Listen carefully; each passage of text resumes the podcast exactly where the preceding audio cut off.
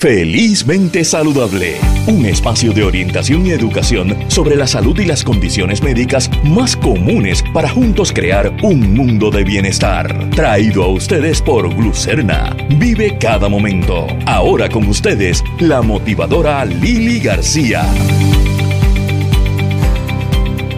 Muy buenos días amigos de Radio Isla, bienvenidos a otra edición de Felizmente Saludable, soy Lili García y hoy tenemos un programa sumamente variado. Eh, yo sé que estamos empezando diciembre y ya empezaron los paris, la fiesta, ya empezamos, saben que tenemos la Navidad más larga del planeta, comenzó en Acción de Gracias.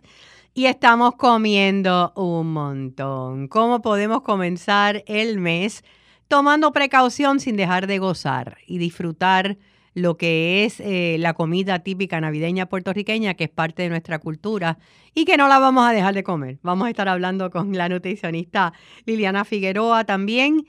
¿Cuándo la ansiedad es algo normal, algún nivel de ansiedad y cuándo es algo que debe atenderse porque está afectando tu calidad de vida o te está paralizando de alguna forma? Conversamos con la psicóloga clínica Talía Cuadrado sobre ese tema. Y también vamos a estar hablando acerca de lo que es la tiroide y la remoción, ya sea total o parcial de la tiroides, lo que conocemos como la tiroidectomía. ¿Cuándo es necesaria? ¿Cuándo no? Todo esto y más hoy en Felizmente Saludable. Y nuestro primer invitado de hoy es el doctor William Méndez Latalladi. Bienvenido, doctor Méndez. ¿Cómo está? Buenos días Lili, buenos días a todos los que nos escuchan, todo bien, gracias a Dios y espero que ustedes también. Muchas felicidades, el doctor como ya saben es cirujano endocrino, aparte de, profesor del recinto de ciencias médicas y director del departamento de, cirugía. Y, yo creo que hay veces, doctor, y por eso quería traerlo en su área de, cirugía, eh, eh, que la gente tiene duda en que pues tengo problemas de tiroides, pues mira que me la saquen. Eh, yo me, quedo sin tiroides, me medico y ya. Eh, ¿Cuándo es necesario y cuándo no? ¿Qué determina, verdad, el que un paciente es candidato para una tiroidectomía, sea parcial o sea completa, total? Claro, este, es una excelente pregunta para empezar. Pues las la inmensa mayoría de las condiciones de tiroides no requieren cirugía. este, las indicaciones para cirugía en tiroides son, número uno, que uno tenga o cáncer, cáncer de tiroides o algún nódulo que sea sospechoso para cáncer de tiroides. Número dos, que uno tenga una masa en la tiroides que aunque no sea cancerosa, que esté produciendo síntomas, ¿verdad? Eh, a veces por compresión directa de otros órganos.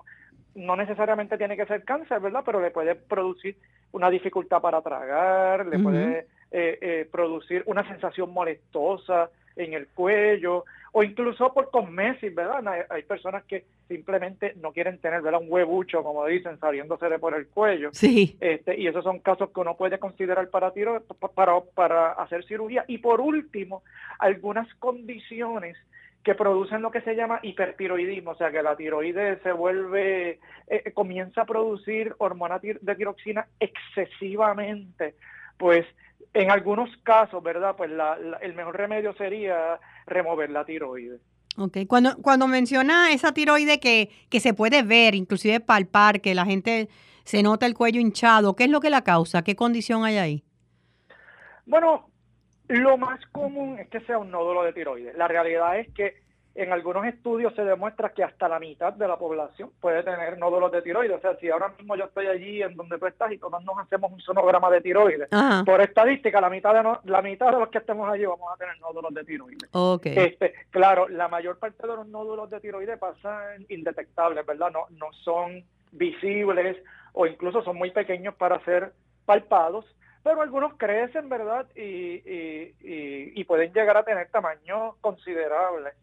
Este, eh, y pueden, algunos causan síntomas, otros no. Algunos causan síntomas, correcto, y otros no. Eh, eh, y es bien peculiar, ¿verdad? A veces yo he visto pacientes con unas masas significativamente grandes, ¿verdad? Y me dicen, pero doctor, yo no siento nada. O sea, yo me siento súper normal. pero en, en, esos casos, su recomendación, digo, no sé si es por la parte estética o también la parte médica incide, ¿verdad? Pero ¿usted le recomienda la cirugía? Bueno, eso es lo que se conocen como indicaciones relativas. O sea, uno se sienta con el paciente, uno discute los beneficios versus los riesgos de la cirugía.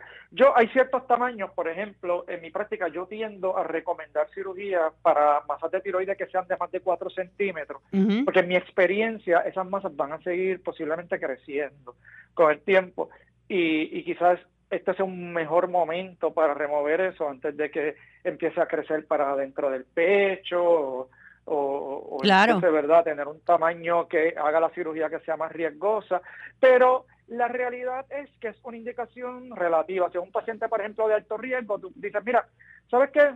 Mejor te podemos seguir en observación, ¿verdad? Claro, una vez se haya probado que, que esa masa no es cancerosa. Seguro. O sea que empezamos por el diagnóstico, eh, generalmente se hace una biopsia. Bueno, lo primero que uno debe hacer es una, un sonograma, ¿verdad? bueno, hay, hay dos estudios que uno tiene que hacer primero que antes, o sea, antes que una biopsia, que son ver cómo está funcionando la tiroide, cómo está la producción hormonal, y lo segundo es un sonograma, este que, ¿verdad? Para evaluar bien eh, el tamaño del nódulo, la extensión, si hay presencia de otros nódulos. Eh, no necesariamente el nódulo más grande tiene que ser el que, el que resulte. El, que más problemas esté dando. Y entonces, una vez se evalúe la función tiroidea y un sonograma, entonces se determina la necesidad de biopsia. No, todas las, no todos los nódulos de tiroides este, se tienen que biopsiar necesariamente. Ok, depende del tamaño, depende de la, hay unas características, ¿verdad?, que son, que son sonográficas, que ya por sonograma ya es un primer paso para uno determinar el riesgo inherente de un nódulo hacia el cáncer. Pero, pero es algo, ¿verdad?, que no es tan preciso como una biopsia. Pero, por ejemplo, hay nódulos que un radiólogo, cuando lo ve, te puede decir, mira, el riesgo de que este nódulo tenga cáncer es tan y tan bajito que podemos seguirlo, ¿verdad?, con sonograma sin necesidad de biopsia. Ok. este, eh, ya una vez, eh, suponiendo, ¿verdad?, que se determina que sí, que la remoción se va a dar, ¿cómo se da el proceso? Eh, ya sea porque pues, pues, está causando unos síntomas, está inflamada, por la razón que sea, o sea, canceroso. Bueno, pues, ¿verdad? Primero, uno, una vez uno determina que hay una indicación para hacer cirugía, pues el próximo paso debería ser este eh, determinar la extensión de la cirugía. O sea, si uno si, si lo deseable es remover la tiroide completa, si uno quiere hacer una remoción parcial de la tiroide. Eh, ¿Qué es lo más común? Uno, ¿verdad? Dependiendo, dependiendo de la condición y, del estado del paciente, pues uno decide qué extensión de cirugía uno quiere. El, el, lo más común es, removerla parcialmente, en, términos estadísticos, por ejemplo, en su práctica, parcial o total. Pues mira, la, la mayor parte de las veces, lo que pasa es que hubo un cambio en el paradigma del tratamiento de cáncer de tiroides, ¿verdad? Hasta el 2015, los cánceres de tiroides solamente tenían un tratamiento, que era removerla completa. A partir del año 2015 hubo, ¿verdad? Nos dieron un jamaquión bien grande y hubo un cambio bien drástico en las guías de manejo, en donde se determinó que un cáncer de tiroides, sacar en la mitad de la tiroides donde esté ese cáncer, tenía el mismo resultado en términos de cura que sacar la tiroide completa. Qué interesante. A, a partir de ese momento, pues claro, entonces vimos un incremento sustancial en el número de tiroides parciales que, sí, que, hacemos. Yo no te diría tampoco que es como que como la mayoría mayoría, porque por ejemplo, uno puede tener cáncer en un lado y a lo mejor tener una masa grande en el otro, y que no, ¿verdad? Yo no tenga que recomendar igual una tiroidectomía total. Yo diría que estamos en 50-50, pero antes no. Antes yo te puedo decir que 80% eran sacar la tiroide completa y 20% parciales. Y a partir del cambio del 2015, pues yo creo que se ha nivelado a 50 y 50. O sea que ese, ese, esa función de esa mitad de la tiroide puede ser una función completamente normal, obviamente apoyada por medicamento, ¿no? Correcto. Hay muchos factores por los cuales, por ejemplo, yo a mi paciente, si el paciente es candidato a sacar la mitad de la tiroide, Yo, ¿verdad? Apoyo más esa decisión. Claro, yo siempre tomo en cuenta eh, el input, ¿verdad? Que me puede traer el paciente. Algunos pacientes pues, verdaderamente insisten y, desean porque les da mucho nerviosismo tener el resto de la tiroides. Son cosas, ¿verdad? uno, tiene que individualizar, ¿verdad? Pero la realidad es que si el paciente es candidato para sacar la mitad de la tiroides, yo recomiendo que esa es la mejor opción. Primero, pueden mantener tu función tiroidea sin necesidad de reemplazos hormonales externos. Número dos, los riesgos de la cirugía son significativamente menores. Y para empezar, la convertiste en una cirugía ambulatoria versus una, remover la tiroide completa que sí envuelve hospitalización. Ah, ¿cuáles podrían ser, si alguno, los riesgos eh, eh, de, de, una, de una remoción total de la tiroides? Pues mira, hay dos riesgos que son los que siempre uno está pensando, ¿verdad? Que son cambios en la voz, porque eh, tenemos que, eh, ¿cómo te digo? Sí, afecta, afecta las cuerdas vocales. Los nervios que mueven las cuerdas vocales claro. están adyacentes a la tiroides Así que para empezar tenemos entonces dos nervios a riesgo en una tiroidectomía total versus un, un solo nervio a riesgo cuando uno hace la mitad de la tiroides. Eh, lo, el otro riesgo que está solamente presente en una tiroidectomía total, que es el riesgo más, que es la complicación más frecuente de una tiroidectomía total, es la baja en el calcio. O sea, el calcio del cuerpo puede bajar al punto de que inclusive puede ser peligroso para la vida, ¿verdad? Este, o puede producir unos síntomas, eh, ¿verdad? Bien severos de, de calambres. Este, o sea, que eh, la persona tendría que suplementarse. La persona tendría que suplementarse y a veces son a veces puede ser un, un, daño permanente, o sea, que, que, tenga que tomar suplementos permanentemente y, y en dosis altas, o sea, por ejemplo, cuatro veces al día, ¿verdad? Lo cual, lo cual ¿verdad? Es una cosa, yo diría que... Sí, sí, sí. No usar estos términos tan fuertes, pero le puede hacer la vida miserable a alguien. Seguro, ¿no? Ah, eh, y eso, pues, aparte, pues el suplemento que tiene que tomar para sustituir la función de la tiroides. Correcto. O sea, o sea que si, si no es necesario removerla completa, Aquí lo que estoy escuchando de ustedes, vamos a hablar, vamos a conversar, vamos a ver las opciones y tomar esa decisión, pero eh, educadamente. Claro, hay pacientes que no tienen otra opción que moverse la completa. Pues, por ejemplo, un paciente con la enfermedad de Graves, que eso es uno de los diagnósticos que yo veo, yo diría, por lo menos todas las semanas yo veo al menos uno o dos pacientes con la enfermedad de Graves. Con Graves. Esa es una enfermedad de la tiroides que no puedes hacer otra cosa que no sea removerla completa. De hecho, dejarle un pedacito de tiroides a ese paciente eh, eh, es, algo no deseable, que puede, ¿verdad?, traer, traer, le puede recurrir la enfermedad. Entonces, pues la cirugía fue en vano, ¿verdad? claro. Como dice. Sí, o sea que, que, que si no es necesario, pues vamos entonces a trabajar con hacerlo parcial. Correcto, eso siempre es mi recomendación. Si eres candidato para parcial, debes inclinarte a, a hacerte una tiroidectomía parcial. Eh, doctor, cambiando ahora de sombrero, ¿verdad? Quiero irme con, con el, ¿verdad? El profesor eh, universitario allá en, en, el recinto de ciencias médicas, director del departamento de cirugía y, y, por supuesto felicitarlo por la reanudación de la acreditación, ¿verdad? Eh, que yo sé que, que, el recinto, digo, todas las instituciones universitarias en Puerto Rico, pero son, son muchos los retos eh, ¿cómo, ve el futuro del recinto de ciencias médicas, donde sabemos que la élite de Puerto Rico en términos de médicos está educando? El recinto de ciencias médicas, sin duda alguna, es la institución, ¿verdad?, número uno y la institución más importante en educación médica en Puerto Rico. Y, quiero que quede claro eso.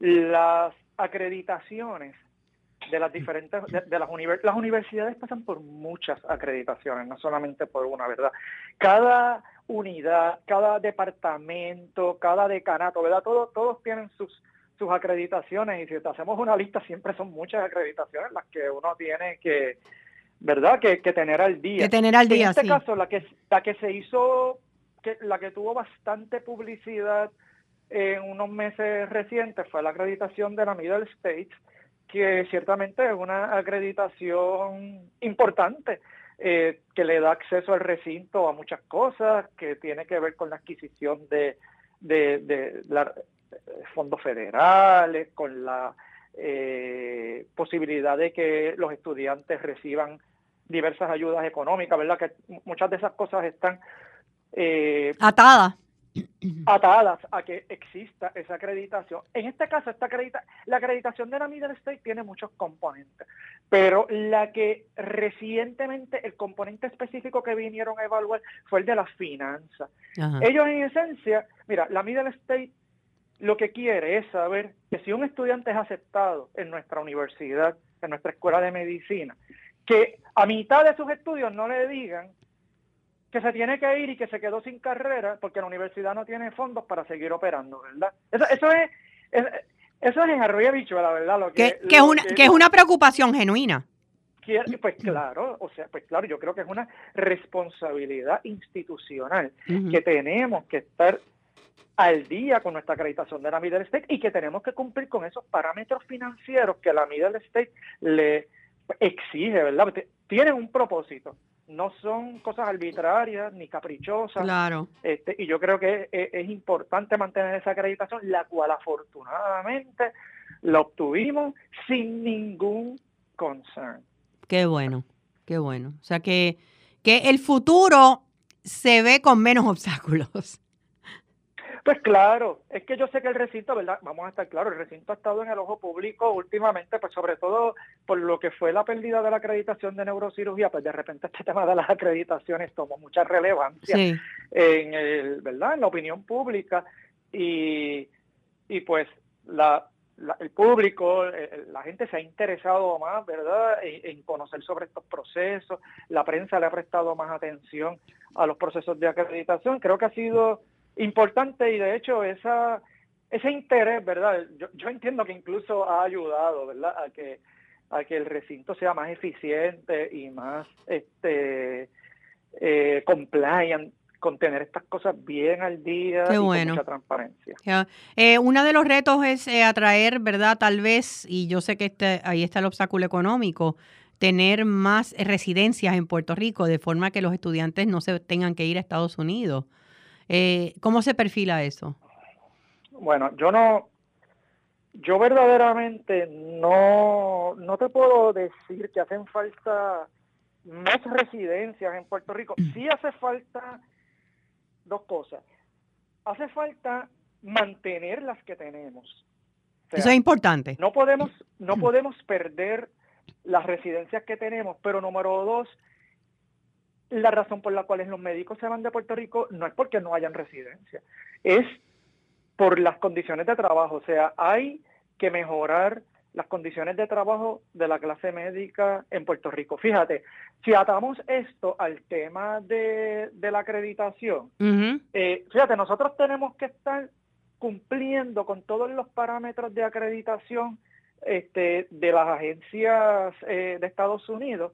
Sin embargo, nuestros recursos son significativamente menos. Claro. Este, y no por eso queremos tener parámetros más bajitos ni que nuestros estándares caigan.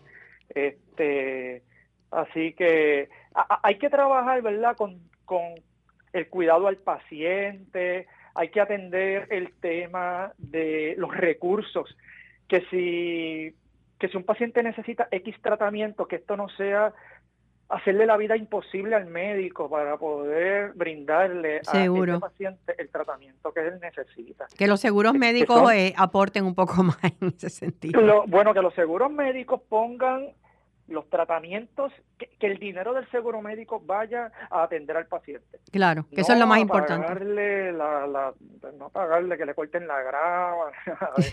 que vaya a lo que es de verdad la necesidad. Claro, la razón por la cual ellos existen. Muchísimas gracias, doctor William Méndez Latalladi, tanto por sus consejos en torno al área de la cirugía endocrina, la tiroides, como por darnos un poquito más de esperanza y, siempre estar allí presente para los estudiantes en el recinto de ciencias médicas. Gracias. Gracias por la invitación. Muchas gracias.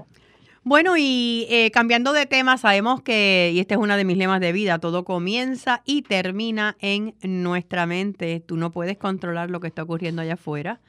eh, el tratar de hacerlo es drenarte a nivel energético y a nivel emocional. Pero si cambiamos la forma en que interpretamos lo que nos ocurre, si aprendemos a vivir en más mindfulness o presencia mental, a vivir en el momento, pues vamos a crear un espacio de mayor paz y mayor salud mental y felicidad en nuestras vidas. Y para eso les recuerdo que tengo ya eh, la aplicación para sus celulares, Respira con Lili. ¿Qué es Respira con Lili? Sencillamente una herramienta que tú puedes bajar a tu celular, ya sea tu, tu iPhone, ¿verdad? O tu teléfono Android, eh, y que puedes escuchar meditaciones cortas con diferentes propósitos, eh, eh, meditación para desarrollar la compasión, meditación para manejar el, el coraje, eh, las tensiones, para mm, tener un poquito más de balance en nuestras vidas.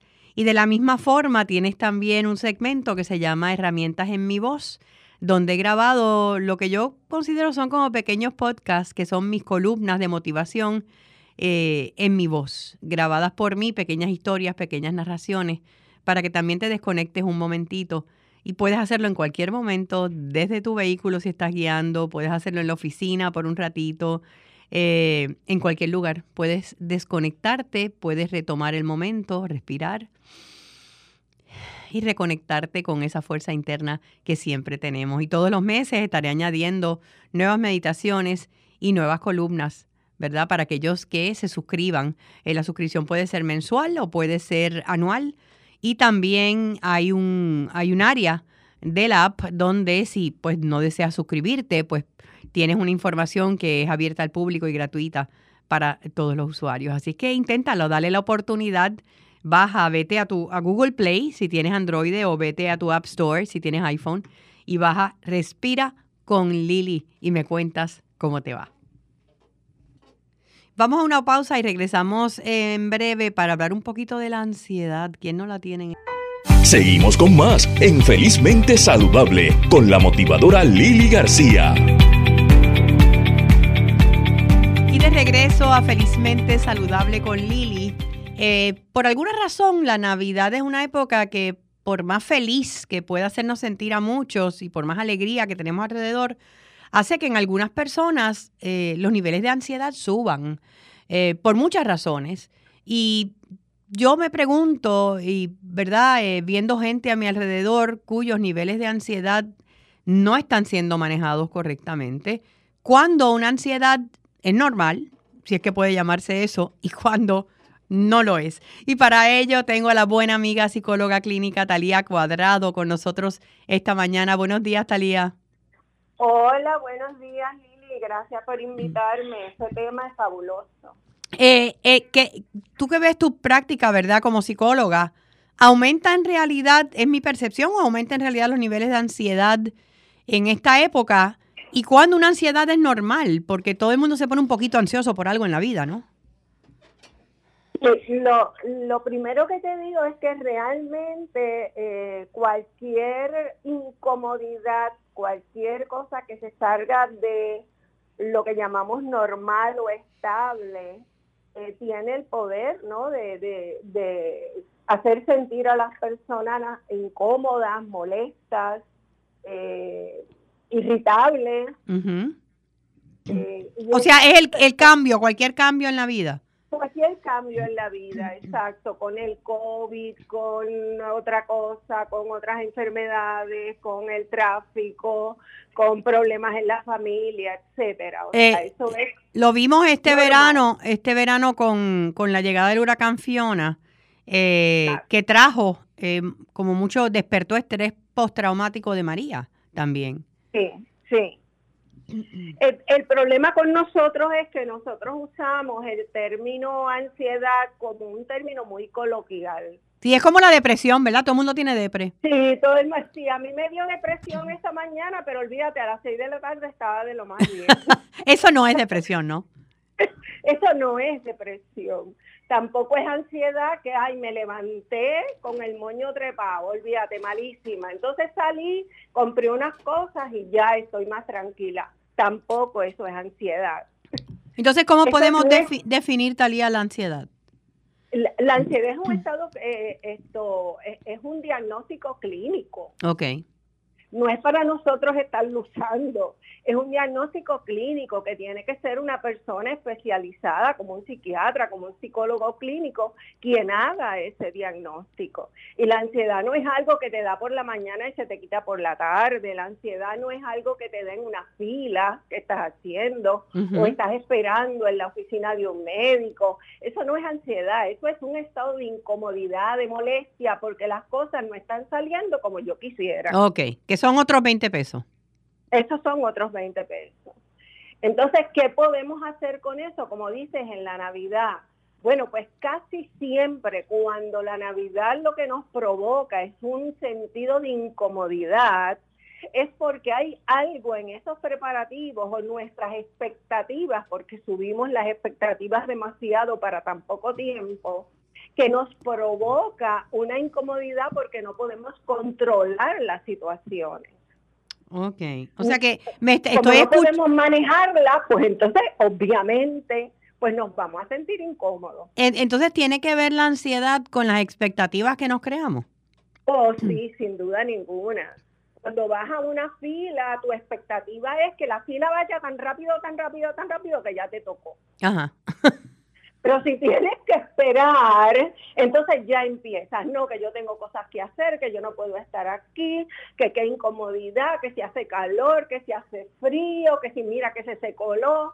Entonces sí comienzo a generar un estado de incomodidad con el medio ambiente, con lo que está pasando, que se refleja obviamente en mi propio ser y que me hace sentir incómoda. Pero fíjate, si en momentos como estos, yo, ¿verdad? Tomando el tema de, mindfulness, que es un tema que tanto, que tanto toco y promulgo, eh, el, el, que tú cambies tu shift, que hagas un shift mental eh, y, lleves tu mente a otro sitio, va a bajar automáticamente ese nivel de ansiedad o no? Oh, sin duda, sin duda, esa es la prédica de todos los días. Mientras más fortalecidos nosotros estemos, y mientras más conocedores seamos de nuestro propio sistema emocional, mejor nos irá en la vida, porque no importa lo que esté sucediendo, tenemos ese, esa fortaleza para enfrentarlo. Mientras más debilitados estemos, obviamente más vamos a reaccionar al medio ambiente. Ok. Cuando, cuando uno piensa en ansiedad, tú piensas en personas que están en high todo el tiempo, pero yo por lo menos he visto alrededor mío personas que tienen, viven en un estado de ansiedad constante y no se dan ni cuenta. Sí, porque eh, eh, ese es el problema con estas cosas, que si tú te sientes incómoda, ansiosa un día, tú lo reconoces como algo que no es natural en ti y tratas de ponerle remedio inmediatamente. Pero hay personas que tienen este estado por las razones que sean desde pequeños y así están todas sus vidas, que parecen, parecen personas que están prendidas, parecen una fogata todo el tiempo, porque cualquier cosa que tú les digas van a reaccionar. Y puede ser, puede ser que vengan, puede ser que vengan de atrás con, con que su vida por alguna razón tal vez vivieron, ¿verdad? Trauma o estuvieron en, en high, en alerta, en adrenalina su vida siempre y se quedaron ahí. Sí, sí y esas cosas también se aprenden. ¿Eh? Los niños aprenden y a las niñas aprendemos en nuestro entorno familiar cómo es esa familia. Si la familia es, es, de unos niveles elevadísimos de energía y esa energía es una energía de, coraje, de rabia, de, reacción inmediata, pues el niño aprende eso, porque el niño no sabe distinguir si eso es bueno o es malo, Seguro. o le conviene o no le conviene, simplemente lo aprende. El, ¿Qué síntomas o qué señales eh, deberíamos estar mirando de que, de que tu ansiedad no es una ansiedad que estás manejando bien? Pues eh, yo yo pienso que el mismo el mismo cuerpo te lo va diciendo, porque el cuerpo habla. Que si tú estás en un estado de high, como una como una estufa que la tienen en high, pues tu cuerpo va a empezar a darte señales, dolores en el cuerpo, dolor de estómago, mala digestión, dolores de cabeza, el pecho lo tienes apretado, no puedes respirar adecuadamente, tienes que pensar como 100 veces antes de decir algo, porque si lo dices la primera vas a, botar sapos y cucarachas. Okay. Eh, todo este tipo de, de sensación tan incómoda definitivamente esa es una, una alerta que debes tener, decir, yo necesito ayuda para trabajar con esto. ¿Y qué tipo de ayuda? Porque eh, inclusive el insomnio, muchas personas la ansiedad se le eh, traduce en insomnio. el insomnio es uno, sí. Eh, ¿qué, ¿Qué tipo de ayuda? O sea, entrar en terapia, ¿cómo nos ayuda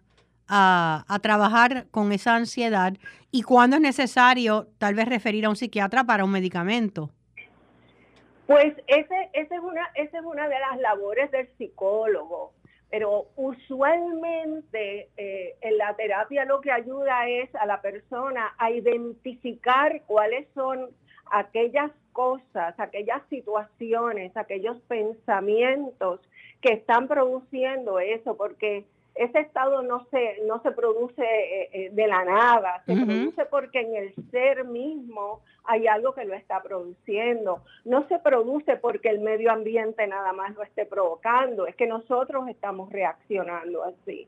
Y en ese entendimiento y en esa conciencia de lo que está pasando entre nosotros y nuestro medio ambiente, nuestra familia o quien, las personas que tengamos alrededor, pues entonces tomamos conciencia de eso y podemos entonces trabajarlo.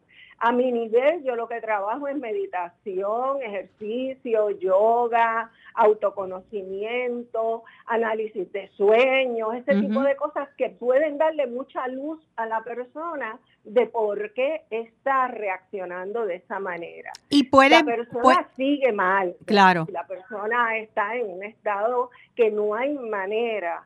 Pues entonces sí, el psiquiatra intervendría porque hay un sinnúmero de, de medicamentos para la ansiedad que desafortunadamente se toman de una manera muy equivocada muchísimas veces. Eh, ¿a, qué ¿A qué te refieres con eso?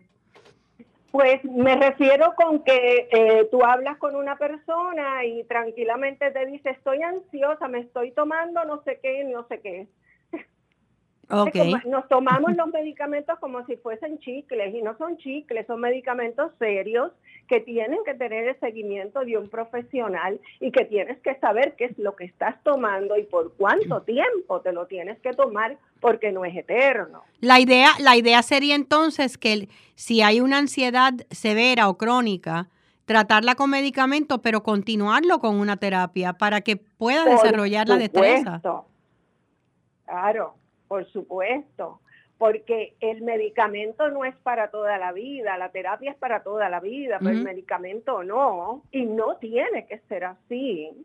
Mira, así que la persona tiene que aprender nuevas maneras de responder a él mismo, a ella misma y a su medio ambiente también.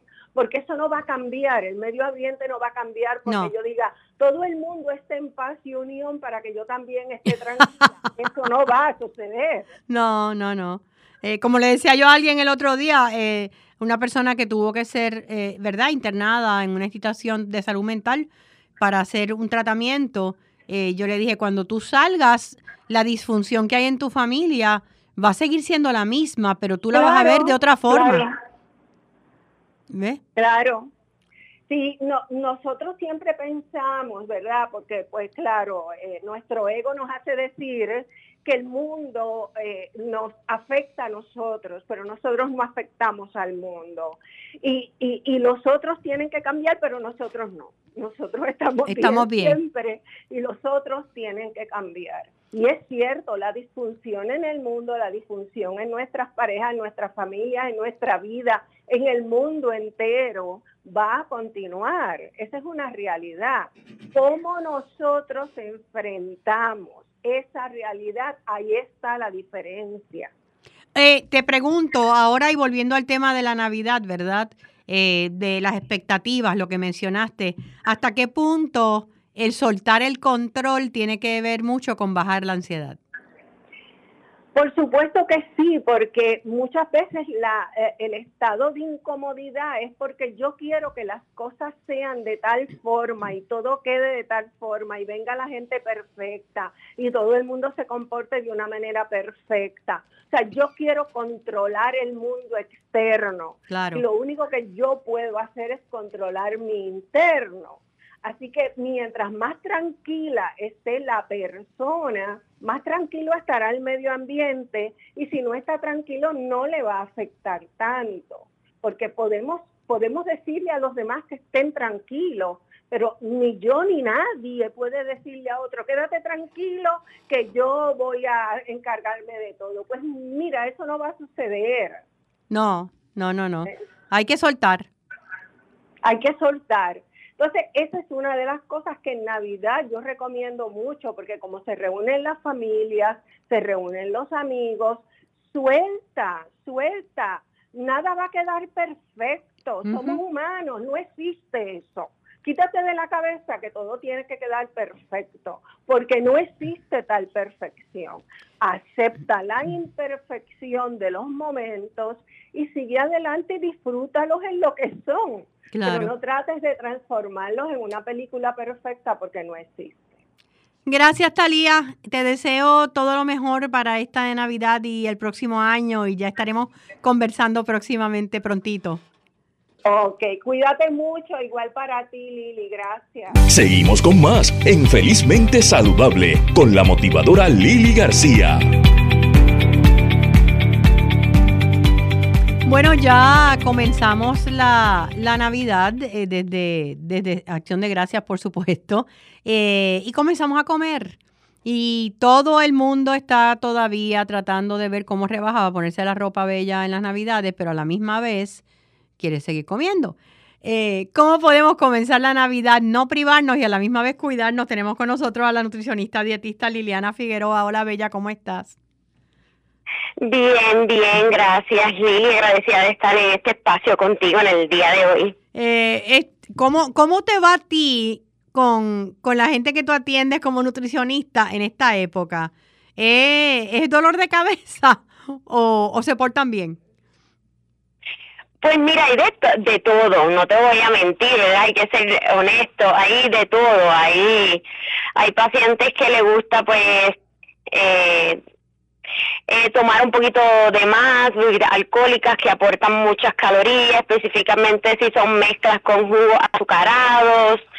Eh, hay personas ¿verdad? que son un poquito más dulceras, que pues entre el tembleque, el majarete, el arroz con dulce, pues se le pasa un poco la mano, pero siempre tenemos herramientas y alternativas para brindarle a la población para que puedan disfrutar sin ese estrés y sin esa preocupación de aumentar de peso y llegar a enero sin haber cumplido con las metas que nos proponemos todos los años, que es bajar algunas libritas. Claro, mencionaste y quería comenzar por ahí la bebida. Obviamente, pues en Puerto Rico se bebe y se bebe mucho. En términos de bebida, ¿cuáles son, de bebidas alcohólicas, por supuesto, eh, cuáles son las, las que tienen más calorías y cuáles son las, mencionaste los jugos, eh, pero hay jugos naturales sin azúcar añadida o todos los jugos tienen azúcar o, o, por dónde nos vamos por ahí? Todos los jugos tienen azúcares.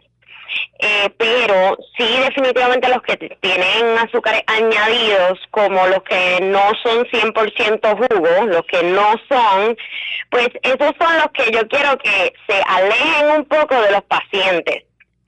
Eh, prefiero que utilicen, eh, ¿verdad? Si van a mezclar su ron blanco, pues que sea con eh, algún tipo de jugo 100% y que midan las onzas de esas bebidas. Normalmente yo le digo al paciente que si el vaso es de 10 onzas, pues lo llené de hielo lo más posible para entonces así minimizar las onzas ya tanto del alcohol como del el jugo que va a estar utilizando. Es cierto las bebidas que... más calorías tiene son las que son compuestas como el coquito, que tiene diferentes tipos de leche, azúcares, ponches que pueden tener hasta huevo, y así sucesivamente todo lo que es pitorro, eh, cañita, todo esto tiene muchas azúcares eh, y son de las bebidas que más eh, azúcares y calorías aportan a la dieta del puertorriqueño durante esta época. En términos de, de eh, el ron, vodka, ginebra, eh, ¿el ron tiene más calorías? Sí, este, podríamos decir que sí, comparado este con quizás con un whisky. O con... Pero por, por lo general nosotros lo que le decimos al paciente es que sea el, el alcohol que sea de su preferencia, intente minimizar el, el consumo, ya sea por las calorías y también por los excesos que pueden traer otras complicaciones como el aumento de la presión, eh, todos estos carbohidratos y azúcares que se quedan vagando en la sangre pueden convertirse como grasa y aumentar el colesterol en los pacientes, que eso es algo que los pacientes no asocian, pero sí ocurre durante este, este periodo de, de Navidad. O sea que sí hay una relación entre aumento en el colesterol y presión y eh, la bebida alcohólica. Sí, porque el carbohidrato que se queda sin utilizar de esa bebida, de ese azúcar, puede llegar a convertirse en grasa. Ok hay una hay una asociación entre lo que es la ingesta de carbohidratos y el aumento de colesterol de los pacientes que antes quizás no se le daba tanto énfasis, pero ya con los pacientes que padecen de diabetes lo vemos que son pacientes que no solamente tienen la glucosa alta, sino que también el colesterol está alto. Y es que pues muchos de estos carbohidratos que se quedan en la sangre ha mezclado también con estos bizcochitos que comemos que están hechos también de grasas, como la manteca, pues también aporta a que ese colesterol aumente. Ok, pues vamos a pasar de la bebida entonces al plato, al plato de comida. Eh, ¿Cómo podemos saber eh, qué está de más? Eh, ¿Cómo podemos mantener un balance en nuestra dieta? Para comenzar, eh, visualmente nosotros comemos con los ojos en muchas ocasiones. Comenzar con un plato mediano, no el plato más grande que encuentre, ni el más pequeño, un plato mediano. Literalmente el plato. normalmente. Estás hablando del tamaño del plato, literalmente. Sí, el plato literalmente, el plato desechable o el plato plástico que nosotros utilizamos para servirnos.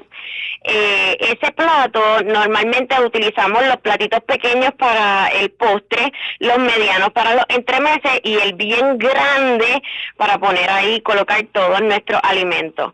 Pero la realidad es que el mediano nos funcionaría más para controlar las porciones visualmente. Okay.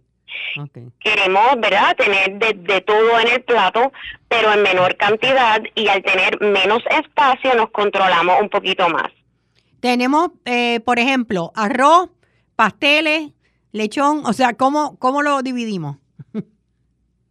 Pues mira, yo en lo personal, eh, ¿verdad? Una de las herramientas que yo utilizo como persona, porque nosotros las nutricionistas dietistas también comemos y participamos de todas las fiestas navideñas y tenemos claro. gusto y preferencia.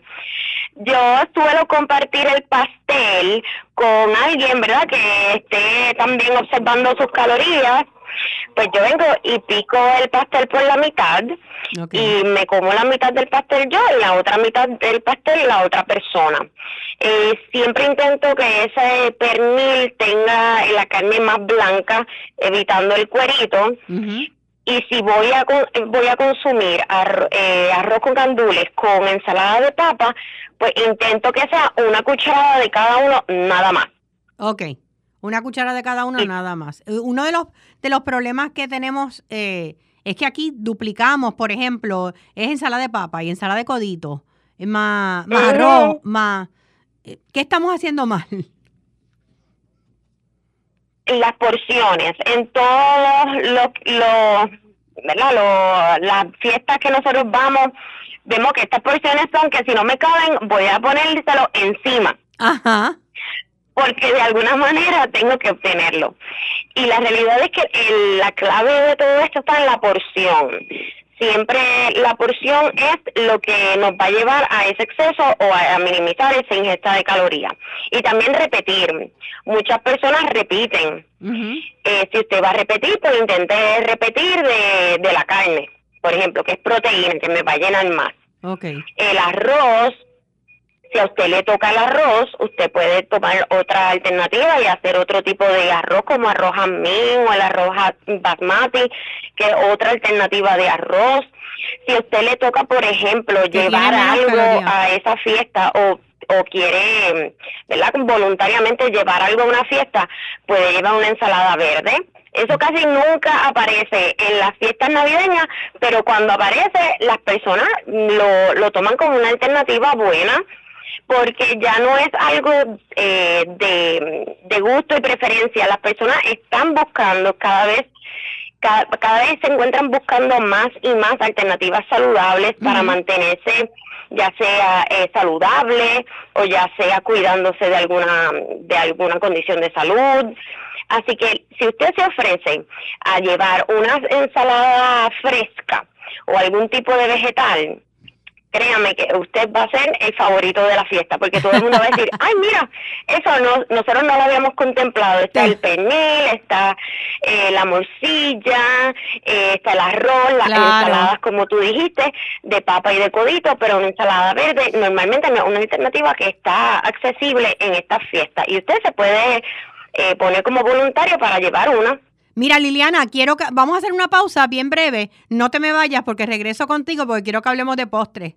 ok, ya volvemos en Felizmente Saludable.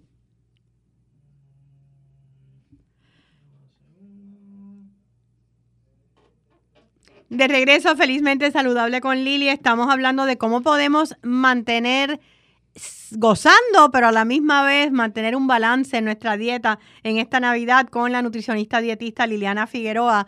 Liliana, me has hablado de la bebida, de la comida. Vamos a hablar un poquito de los postres. Generalmente la gente se sirve como un poquito de todo. Esa es la frase. Ay, dame un poquito de todo. Sí, lamentablemente sí. Pero en este caso, cuando estamos eh, queriendo vivir así como es tu lema, saludable, debemos escoger cuál es el más que nos gusta. Okay. Si nosotros vivimos todo el año por ese majarete de esa tía que vemos una vez al año, que lo hace bien rico, pues escoja ese nada más. Okay. Porque si usted quiere probar otra, pues mire, una cucharadita de, de algún familiar, ¿verdad? De algún familiar cercano. Por ejemplo, yo puedo decirle a mi esposo, eh, pues mira, tú te sirves un poquito de majarete y yo de tembleque y me da una cucharada. Ok, y, se lo, comparten. Pero yo a lo mejor estoy buscando ese majarete que hace esa tía mía, que veo una vez al año, que ella tiene una receta bien secreta, bien especial, y ese es el que yo estoy buscando guardar, eh, ¿verdad? Esa ingesta de calorías para consumir ese ese alimento. O sea que es ser, es ser más selectivo, es lo que quieres decir. Hay que ser selectivo y también ahora tenemos, yo tengo pacientes que hacen sus propios postres con alternativas mucho más saludables como leche baja en grasa, harina de almendra, eh, tibia o esplenda en vez de azúcar regular o azúcar morena. Le tienen ya como que sus truquitos a sus postres y son cada vez más y más las personas que ah, confeccionan estos postres con otros tipos de ingredientes, que también es una alternativa para buscar. Y sabemos que en Puerto Rico tenemos, ¿verdad?, un índice de obesidad alto. Eh, no sé cómo está en comparación con, con los Estados Unidos, pero sé que en Puerto Rico estamos bastante arriba pero ¿ves tú un movimiento hacia, hacia una alimentación más saludable en nuestra isla? Sí, sí, estoy viendo cada vez más y más este, pacientes que llegan al consultorio no necesariamente porque tienen una condición de salud, sino porque quieren evitar tener una condición de salud y ya pues están viendo genéticamente que ese puede ser uno de los patrones que se pueden seguir en su familia, hablando genéticamente, y me dicen, mira Liliana, este, yo me quiero cuidar de la diabetes, ¿qué tengo que hacer? No necesariamente tengo prediabetes ni diabetes, pero me quiero cuidar. Claro. Y son más los lugares que venden postres eh, a base de harina de almendra. Sí, y, veganos. Están llenos normalmente. Así que sí, estamos viendo mucha población que ya se están moviendo hacia algo más eh, saludable. Sí, el, el otro día vi eh, en el supermercado unas galletas bien, eh, bien populares, ¿verdad? Las tenemos hace décadas. Eh, y ahora vienen gluten free, que eso me sorprendió. sí. Me chocó mucho cuando las vi, pero este, acuérdate también que el gluten también está asociado con otras condiciones de salud como la la enfermedad celíaca. Y esos pacientes pues también merecen darse sus gustitos, así que ahora tienen esas famosas galletas para, para poder darse su gustito. Liliana, eh, quiero que nos des tus redes, tu teléfono para personas, porque sé que tú atiendes pacientes tanto a nivel presencial como virtual. Sí, eh, mi número para citas es el 787 587 5652 y me pueden conseguir por todas las redes sociales como figueroa.nutrición y ahí también pueden hacer citas conmigo. Muchísimas gracias, Bella. Gracias a ti por tus consejos siempre. Mucha salud para ti y para tu familia. Gracias, Lili, por la oportunidad. Y ya en los minutos finales de esta edición de Felizmente Saludable con Lili, eh, la semana pasada, que fue semana de acción de gracias, eh, pues obviamente pues todo el mundo le pone mucha atención a lo que es la gratitud. Em, cuando en realidad, mira, nunca está de más si le estamos poniendo atención a algo.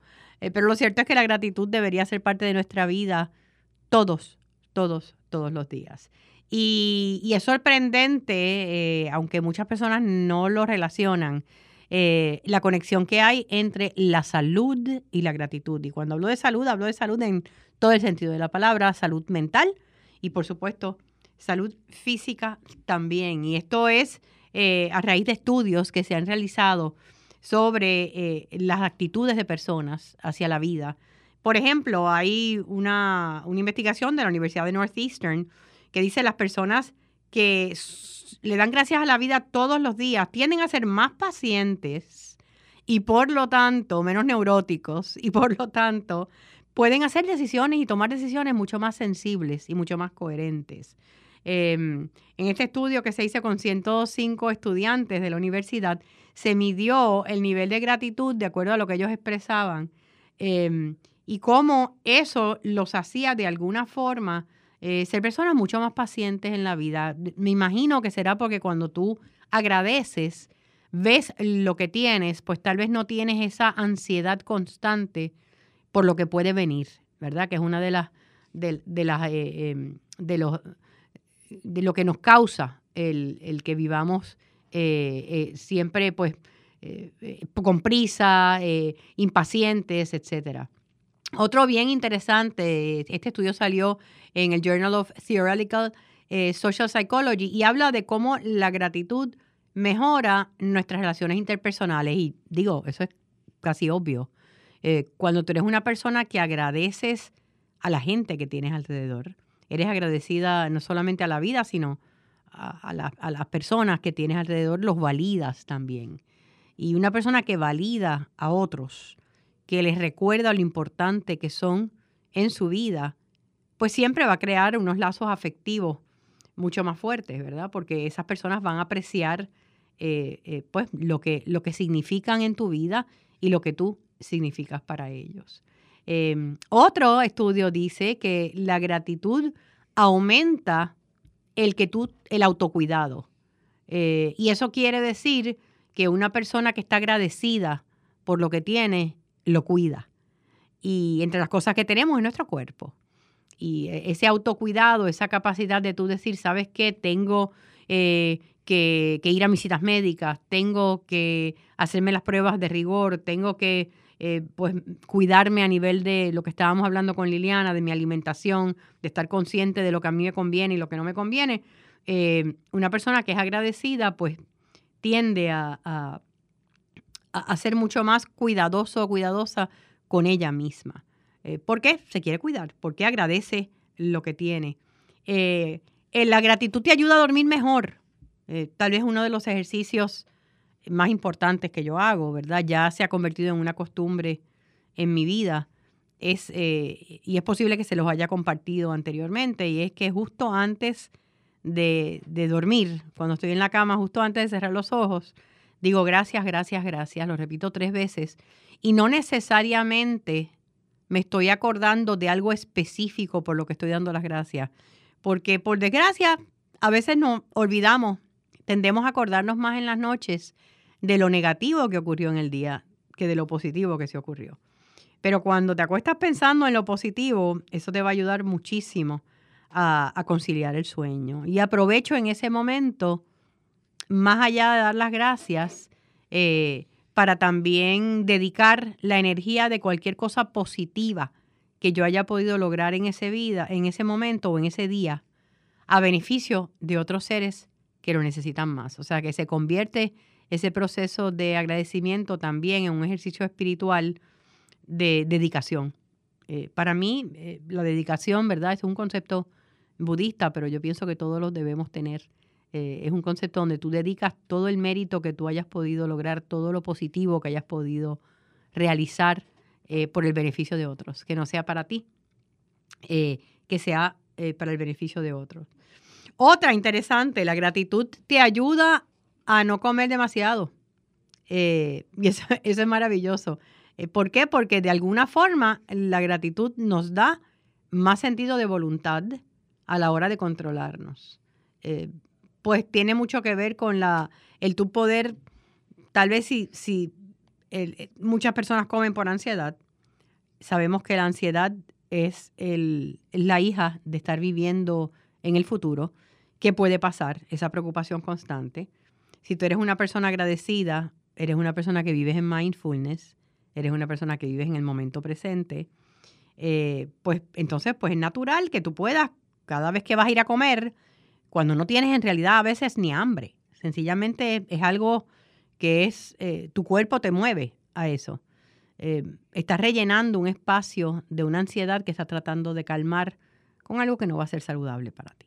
Y esa ansiedad la podemos calmar con alcohol, la podemos calmar con comida, la podemos calmar con droga, la podemos calmar con relaciones interpersonales tóxicas son muchas cosas. Así que como ven, la gratitud no solamente nos hace espiritualmente más fuertes, sino también nos ayuda a fortalecernos a nivel de salud física y emocional. Así que gracias, gracias, gracias por darle un propósito a mi vida. Será hasta la semana próxima y recuerden siempre eh, que la felicidad es una decisión personal.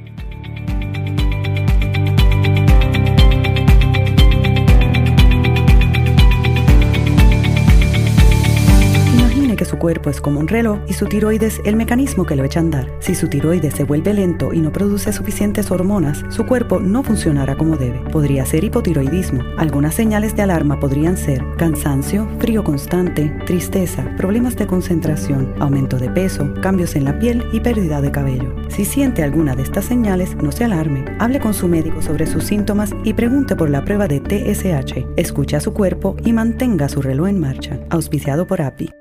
La vida no se detiene por la diabetes. Prepárate y disfruta cada momento con Glucerna, la marca número uno recomendada por médicos y diseñada para ayudarte a manejar los picos de azúcar en la sangre. Glucerna, vive cada momento. La mejor manera de predecir el futuro es crearlo y cambiar el mundo. Aquí en AbbVie estamos inventando las medicinas del futuro para así crear mañanas más saludables y felices mientras hacemos las medicinas que ayudan a las personas ahora mismo. Porque ese es el presente en el que queremos vivir y ese es el futuro que todos queremos ver. AbbVie, aquí, ahora.